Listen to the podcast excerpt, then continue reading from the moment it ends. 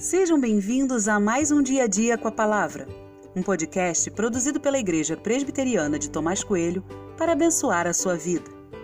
O título de hoje é Remédio contra o Desânimo e tem por base o texto de Josué 5, 1, que diz: Quando todos os reis dos amorreus que habitavam deste lado do Jordão a oeste e todos os reis dos cananeus que estavam junto ao mar ouviram que o Senhor tinha secado as águas do Jordão diante dos filhos de Israel, até que tivéssemos passado, o coração deles se derreteu de medo e ficaram desanimados por causa dos filhos de Israel.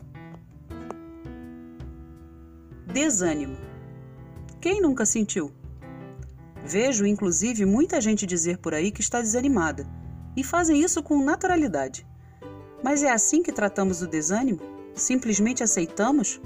Ele se resolverá sozinho depois de uma boa noite de sono?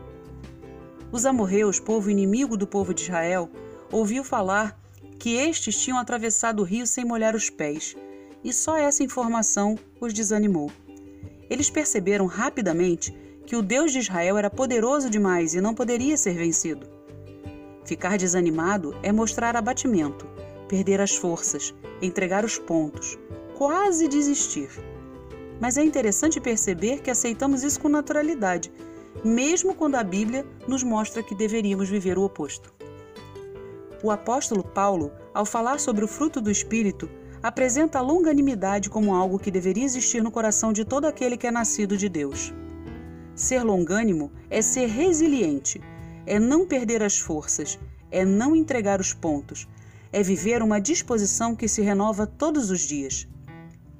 Mas que fique claro uma coisa: longanimidade é fruto do Espírito, não é obra das minhas próprias mãos.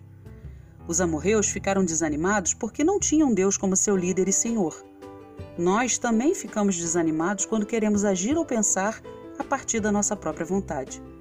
Mas se vivermos um relacionamento íntimo e verdadeiro com o Senhor, sendo guiados por Ele a todo instante, experimentaremos a longanimidade, a resiliência e o ânimo que se renova a cada dia. Então, busque a Deus. Esse é o único remédio eficaz contra o desânimo.